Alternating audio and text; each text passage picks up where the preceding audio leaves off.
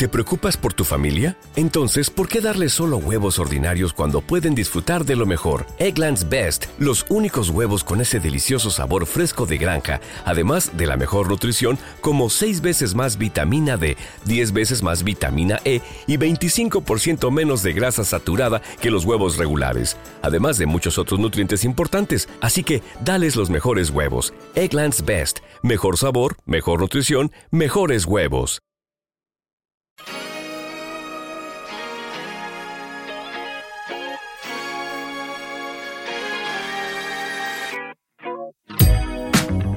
Packaging, el podcast del envase y el embalaje. Presenta Juan Antonio Narváez, dirige Víctor Borrás. Hola a todos y bienvenido a una nueva entrega de Packaging Podcast. Mi nombre es Juan Antonio Narváez y soy el presentador del primer podcast mundial en habla hispana dedicado exclusivamente al envase y al embalaje. Si quieres saberlo todo sobre el packaging, estás en el lugar adecuado si eres nuevo por aquí. Packaging Podcast está realizado por Canauf Industries España, grupo mundial líder en muchas disciplinas y concretamente la que nos toca, que es el plástico y todo lo relacionado con el packaging. Si eres ya escuchante del podcast, sabes que nuestro director Víctor Borrás cada semana está viajando a un rincón de España, de Europa, para traerte la mejor actualidad y las mejores entrevistas de packaging. Y hoy de verdad me encanta la entrevista que te va a traer. Ya comentaba la semana pasada que tuve acceso antes de la realización del episodio de hoy de escucharla. Y hoy Víctor nos trae al director comercial de la empresa madrileña DIL2, Bernardo Esteban. DIL2 lleva más de 30 años esforzándose en dar las mejores soluciones de embalaje a sus clientes. Para ello tiene soluciones técnicas en todos los sectores de actividad, siempre a la medida de cada proyecto. Y vamos, tienen todo alrededor de envolvedoras, fajadoras, flejadoras, retractiladoras y precintadoras. Así que viajamos hasta Madrid DIL 2.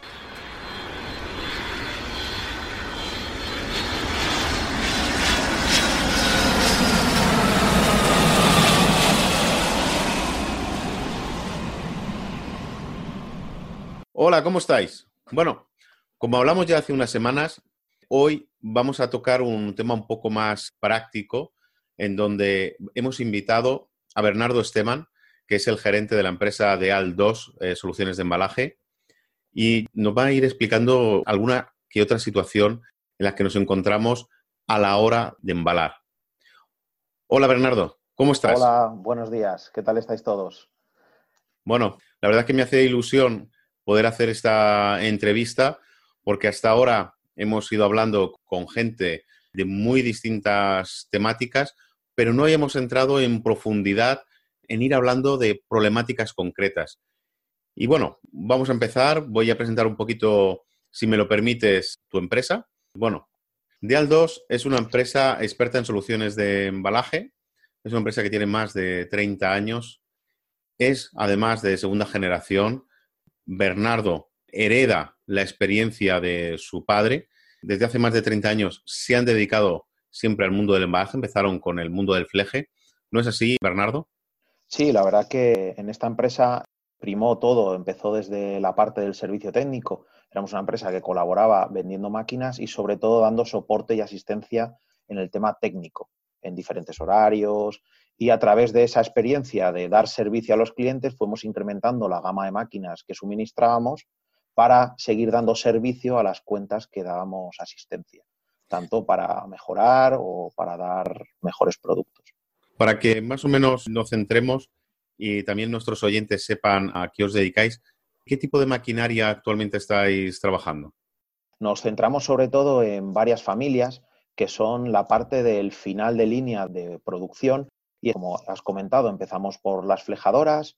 Eh, actualmente llevamos sobre todo una representada que es de la parte de mosca, pero hacemos algunas otras marcas. Tenemos otra de tema de envolvedoras, que llevamos las marcas de Noxon y Robopack.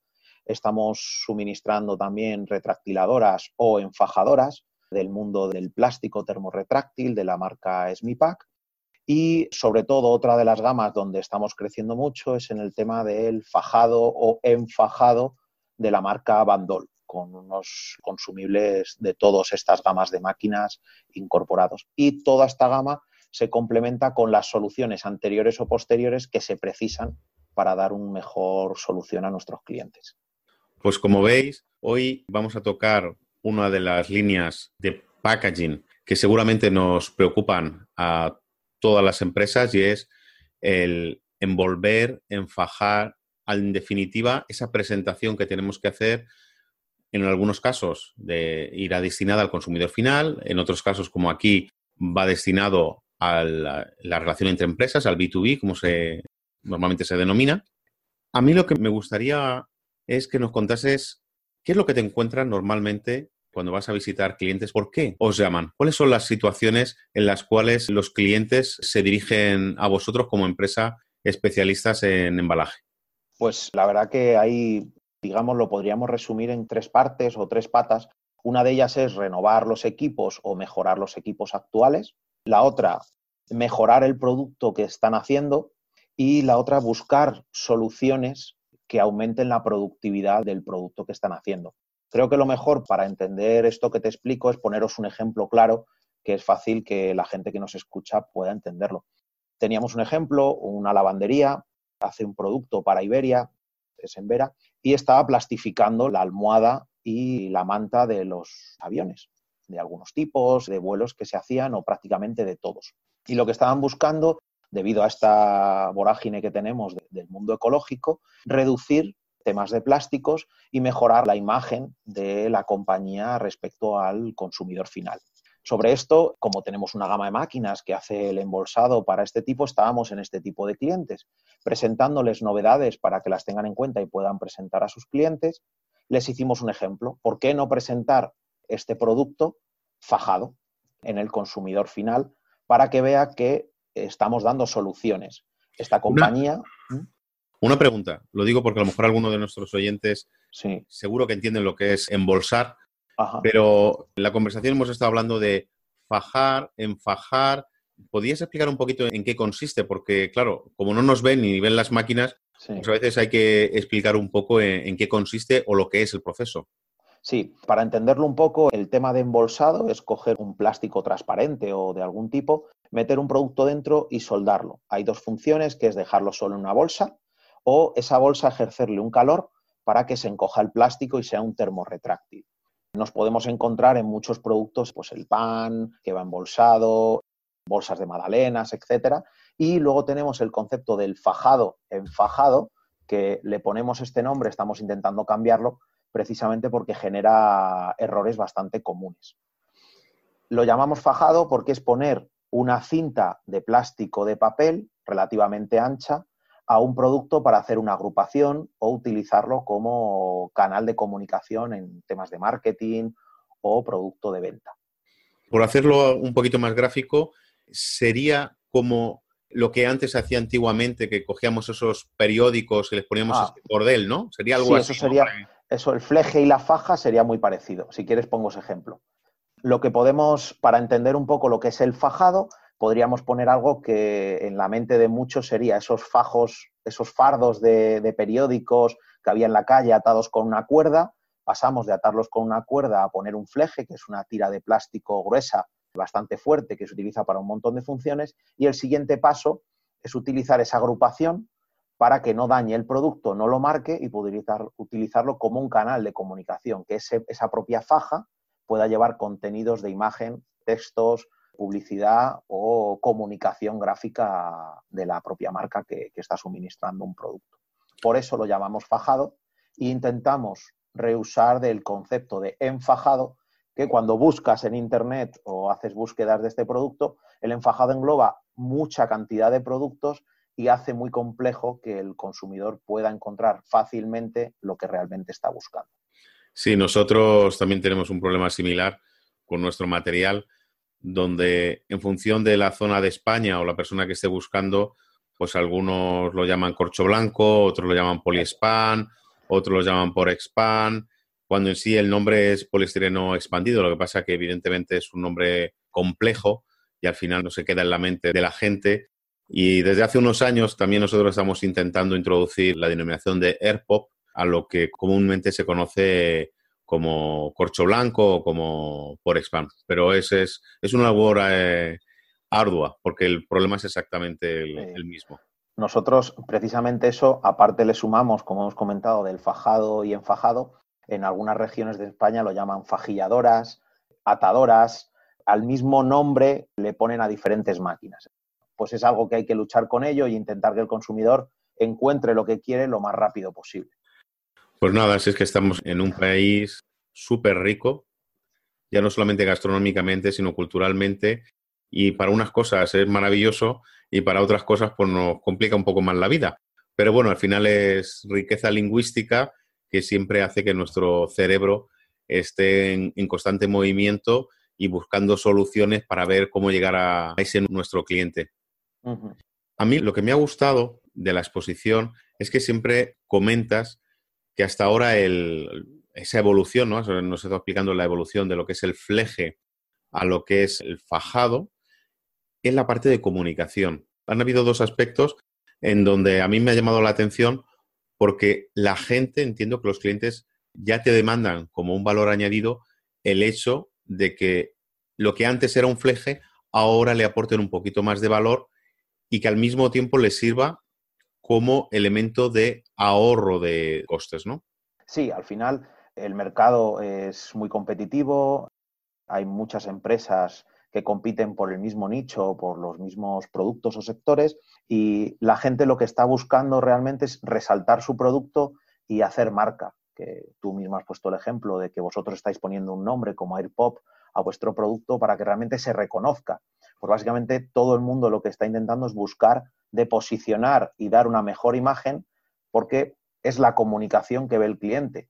Es la primera vista del producto, es el recibir el producto en casa, el consumidor que consume una broca, el poder abrir la broca, verlo, que el producto es suyo, es para él y está pensado para que lo consuma. Entonces, bajo estas líneas es lo que está atendiendo o nos están demandando más los clientes, es precisamente eso, enfocarse en eso y darles soluciones para este tipo de, de ejemplos.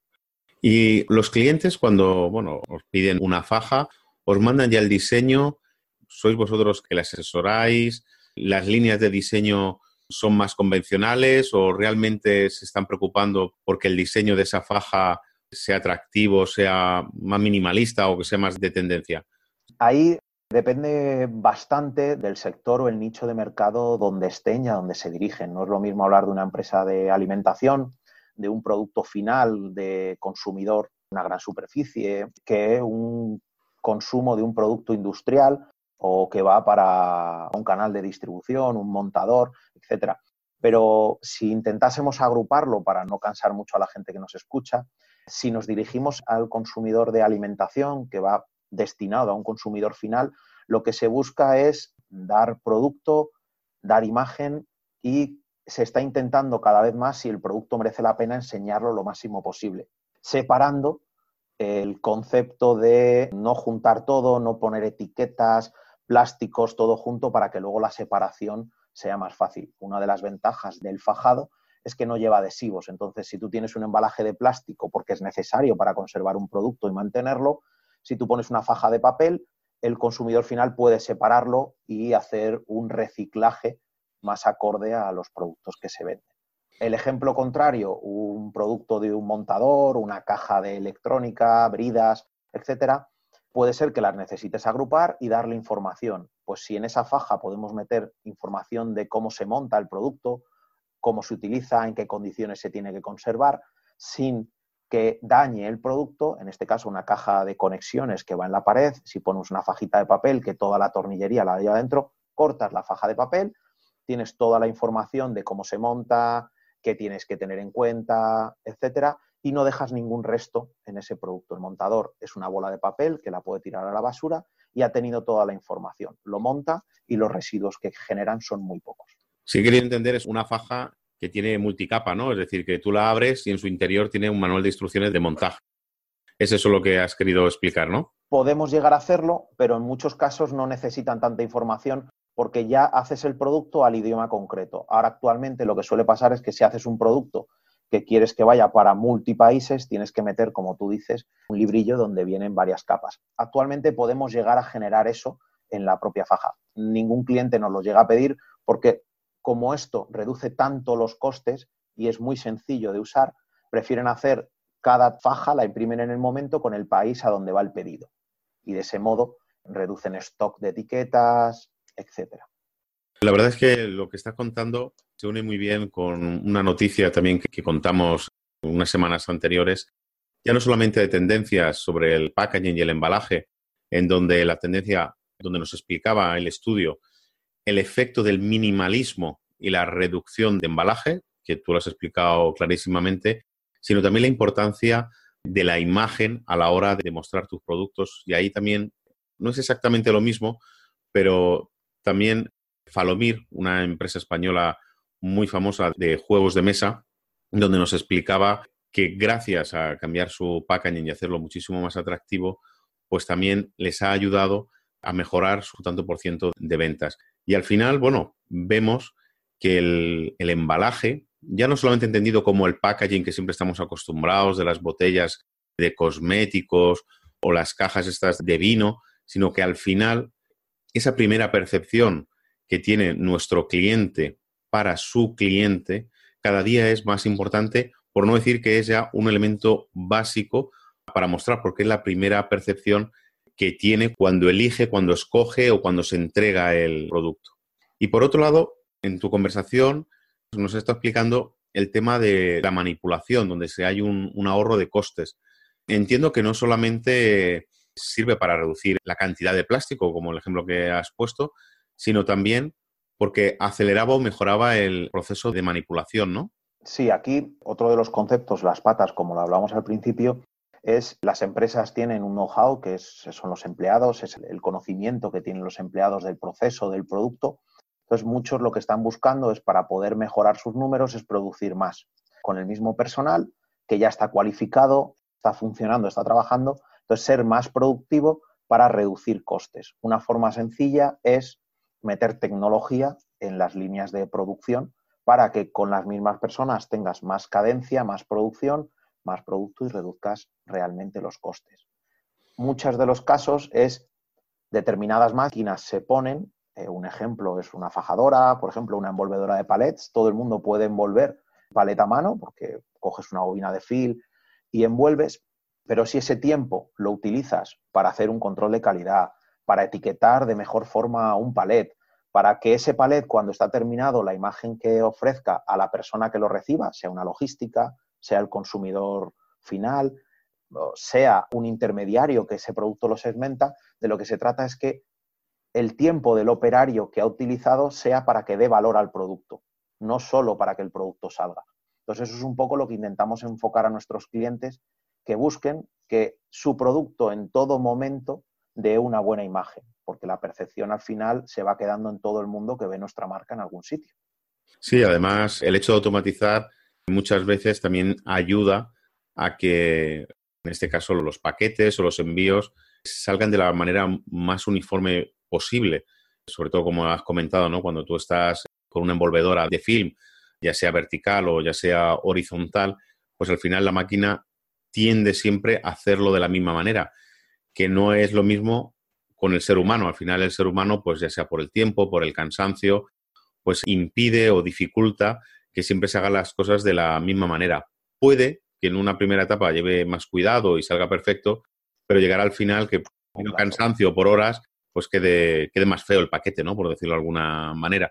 Mientras que una máquina, pues como tales, no se cansa y siempre va haciendo, a, siempre que esté bien regulado, evidentemente, pues siempre lo va haciendo a la misma distancia, con la misma cantidad de material, etcétera, etcétera. Sí, ese, y es, enlazando con esto, es la tercera pata que realmente la reducción de costes. Con una máquina podemos estandarizar un coste por paquete, estandarizar una calidad del producto y garantizar una reducción o mantener una reducción o un ratio de desperfectos o de mermas o de incidentes sobre un producto.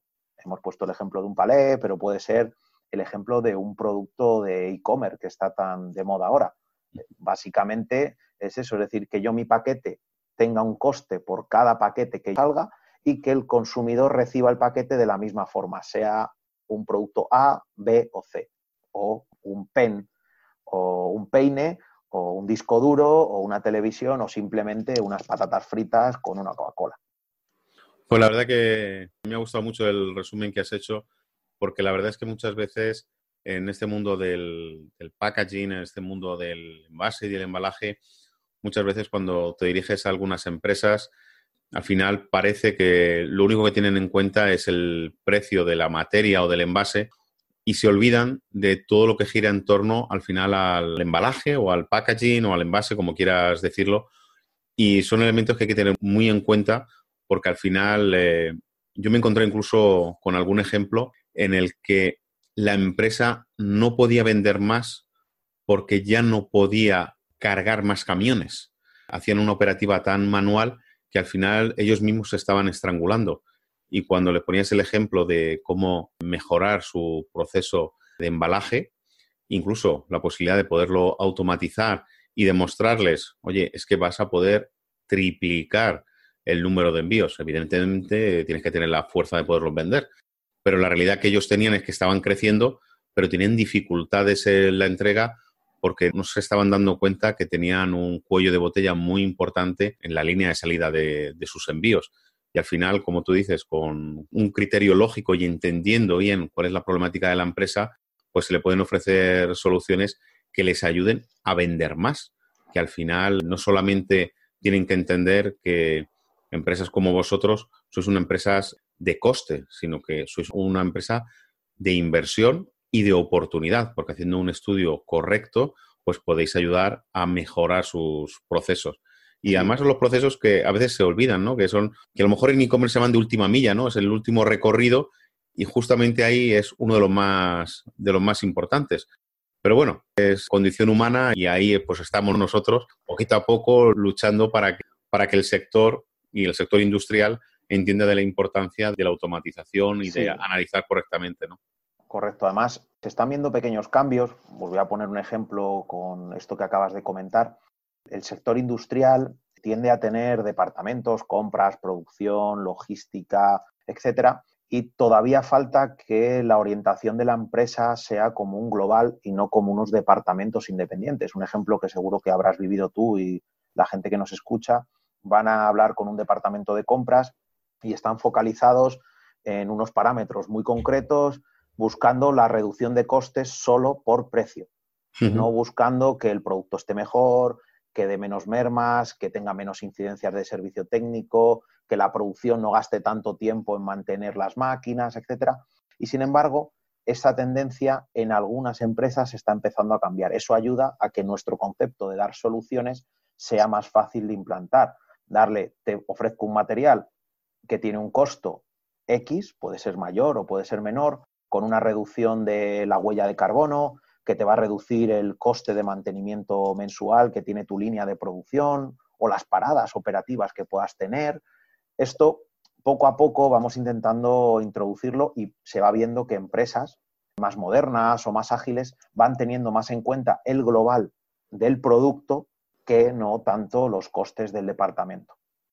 Correcto, es. De hecho, hace unas semanas entrevistamos a Gabriel Blechman y justamente él nos explicaba cuál era la estrategia ¿no? de, de, hacer o de convertir un packaging de una manera mucho más sostenible ¿no? Eh, dentro de ese concepto de economía ahora tan de moda, de economía circular, donde no solamente está en elegir el material adecuado, sino también analizar todo el proceso de vida de un producto, incluso internamente dentro de una empresa, porque como tú bien has dicho, el hecho de que haya más mermas, más paradas, más roturas, es un elemento que a veces se olvida, pero es un, en marketing se dice un KPI de control que al final también incide en esa huella de carbono y podía ser pues un elemento de control para decir, oye, mira, yo he hecho esto porque reduzco mis mermas o reduzco la cantidad de material que desecho y al final estoy contribuyendo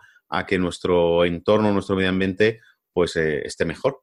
Y al final son estas pequeñitas eh, acciones que obviamos que son las más, las más importantes. Sí, a nosotros nos gusta comentarlo con los clientes, que queremos ser para ellos eh, un colaborador, no tanto un proveedor. Al final de lo que se trata es que nosotros tenemos que ayudarles a ellos para que ellos mejoren lo más posible y de esa forma, cuanto más crezcan ellos, más fácil es que nosotros podamos acompañarles. Al final está claro que somos empresas, pero todo el mundo lo que busca es que alguien te ayude a mejorar la parte que tú haces. Dos personas piensan mejor que una. Pues al final de lo que se trata es esto, buscar este concepto en toda la cadena de valor de, un cliente. Sí, sí, de hecho hace, hace ya unos años surgieron vocablos de, de moda como competir, como colaborar. Al final, dos empresas tienen una necesidad. Está claro que una ofrece un servicio y otra lo quiere adquirir. Al final es una compra-venta y hay un precio. Pero no simplemente consiste en comprar y vender, sino en poder sentarse junto ambas partes y entender. Yo, de hecho, en alguna última reunión ya no estaba simplemente con el responsable de, compras, sí que nos hemos juntado un equipo. Ahí estaba yo como parte de comunicación, había un responsable técnico tanto por nuestra parte como su parte, estaba el departamento comercial y al final, entre todos, pues eh, nos ponemos encima de la mesa para ver cada uno de los distintos puntos y cada uno de nosotros llevamos un tema muy concreto. Y al final lo que dábamos era una opción mucho más lógica. Al final consiste en eso, consiste en, crear ese trabajo en, equipo para que entre todos tengamos la mejor solución. Mejor solución para el cliente y mejor solución para nosotros, porque al final, pues hombre, vender, vender, es verdad que nos interesa a todos, pero vender de cualquier manera no. Al final lo que nos interesa es que el cliente se quede satisfecho y poder trabajar a lo largo del tiempo con él, porque confía en nosotros y ve que le estamos dando esas soluciones. Sí, la solución y el servicio. Claro, correcto. Nosotros, uno de los ejemplos que nos está pasando ahora para poder ayudar a los clientes a mejorar, damos soluciones de pago por uso, alquiler para inicio de procesos.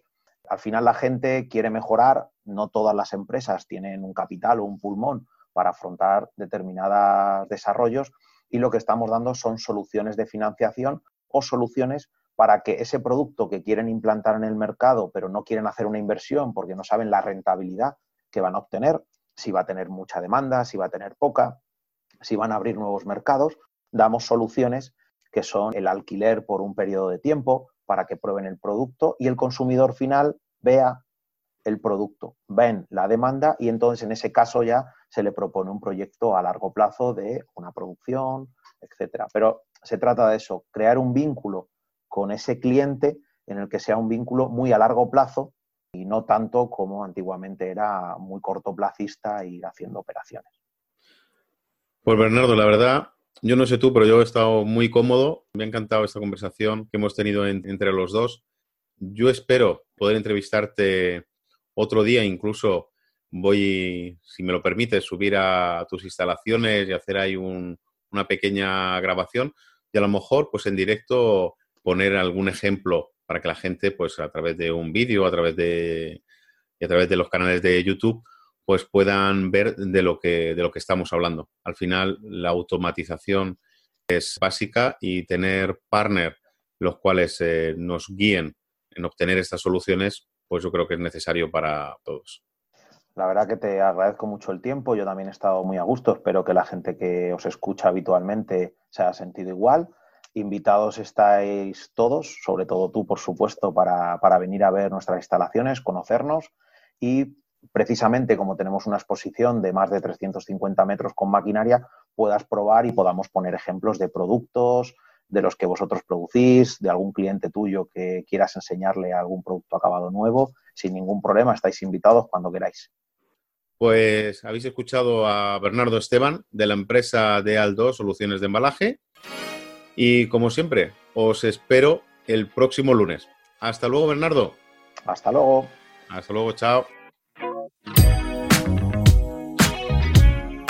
Pues muy interesante el episodio de hoy de Packaging Podcast. Puede que hoy hayamos tocado una parte mucho más técnica de lo a que estamos acostumbrados, pero ¿qué quieres que te diga? Desde la dirección, Víctor nos transmitió que lo que le apetecía mucho era el visualizar aspectos importantes fundamentales del packaging y en este caso, pues si habrá alguno que es importante, es precisamente el de esa última parte de la línea de producción de tu producto relacionada, como no, con el packaging.